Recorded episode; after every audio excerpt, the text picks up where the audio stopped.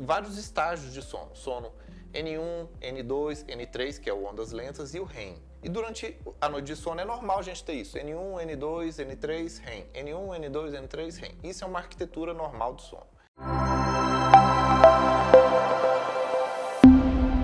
Hoje a gente sabe e que não tem muito tempo que foi descoberto isso, se eu não me engano foi 2017, que existe um sistema novo, chama o sistema glinfático. Glinfático é parecido com o linfático, só que não é o linfático. É um sistema de uma parte do sistema imune que entra no cérebro para fazer uma limpeza no cérebro, só que ele é danadinho. Ele faz isso só de noite e no sono profundo, no sono de ondas lentas, na fase N3 do sono. Ou seja, só quando o cérebro está, o corpo, todo mundo está dormindo bem tranquilinho, bem profundo, é que vai o faxineiro do cérebro fazer a limpeza do cérebro e tirar um excesso de beta-amiloide, tirar umas outras proteínas que tá lá, uma sujeirinha. E acontece que essa limpeza periódica, ela é extremamente importante para a saúde do cérebro. O acúmulo de proteínas, de fatores inflamatórios, de diversas outras coisas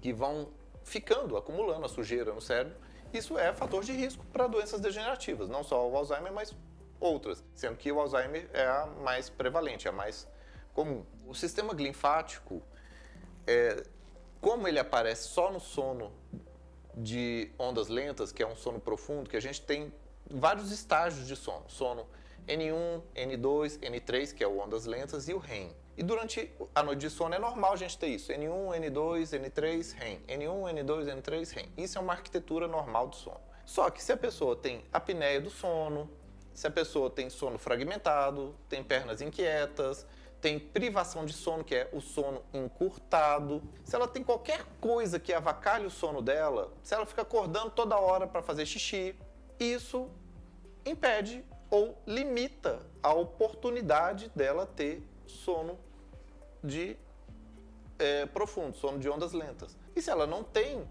uma boa quantidade de sono de ondas lentas, o que, que ela não tem? Limpeza do cérebro.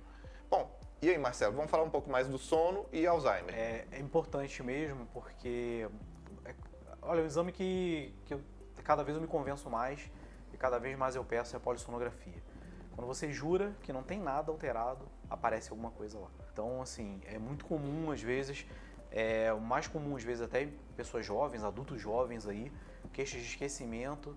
Aí ele jura que não tem nada, não tem nada. Quando você vai ver, tem ali uma apneia do sono, tem micro despertares. Às vezes o, o exame mostra pra gente é, a pessoa fala assim, ah, doutor, mano, mas eu acordei umas 3, 4 vezes essa noite. E na verdade não, a pessoa teve, acordou 20, 40 vezes, né? Porque às vezes o despertar ele, ele é tão pequeno que, que, às vezes a pessoa não tem a consciência que despertou. Só que isso é, fez com que ela não passasse do sono superficial, né, que é a fase N1 para N2 ou N3, dificulta, porque é um processo né, que o cérebro vai relaxando, então ele vai do N1, N2, chega no N3, que é esse sono mais profundo que o William bem citou, né, em que é feita essa questão da limpeza, depuração ali das proteínas beta-amiloides que estão relacionadas à, à instalação do Alzheimer. E outra coisa importante também, William, é a gente falar que é, existe também o sono REM, que é importante o quê? Pra, justamente, tanto o N3 quanto o REM são importantíssimos. Por que o REM? Porque a gente sabe hoje que a memória episódica, a fixação da memória episódica, os eventos que aconteceram importantes no dia, para eles serem fixados e para o dia posterior você se lembrar, boa parte desse processo se faz no sono REM, né? que seria o sono que, né, a movimentação rápida dos olhos, né? É, o sono, é uma parte, assim, teoricamente, que o cérebro é um, extremamente agitado do cérebro, né? Geralmente são onde tem os sonhos, os pesadelos ali, estão presentes nessa fase do sono. São períodos ali duas, três, quatro vezes ali na noite que a gente tem que entrar em sono REM. Então a arquitetura do sono também tem que estar preservada, né? Então é importante o sono porque a gente tem que ver a arquitetura, né? Se as fases do sono estão presentes, né? Se a pessoa faz a quantidade correta de quantidade de sono REM durante a noite, se o tempo está adequado, quanto tempo que ela demora para entrar em REM, a quantidade de tempo de N, fase N3, por exemplo, também, né? Porque a fase que o cérebro é feita essa limpeza e também que o corpo relaxa, né? Que boa parte é, da reestruturação corpórea também é feita na fase N3 do sono. Então é muito importante. Então sono é. E existem vários distúrbios. Mesmo eu peguei é, por esse um tempo atrás, né? Peguei uma paciente que não tinha apneia do sono, é, não tinha nada, mas ela tinha é, problema de micro despertares à noite. Por quê? Por síndrome das pernas inquietas. Ela não sabia, mas ela ficava mexendo as pernas à noite, fazia micro despertares, não conseguia entrar em N3 durante muito tempo e não fazia a quantidade de REM adequado durante a noite.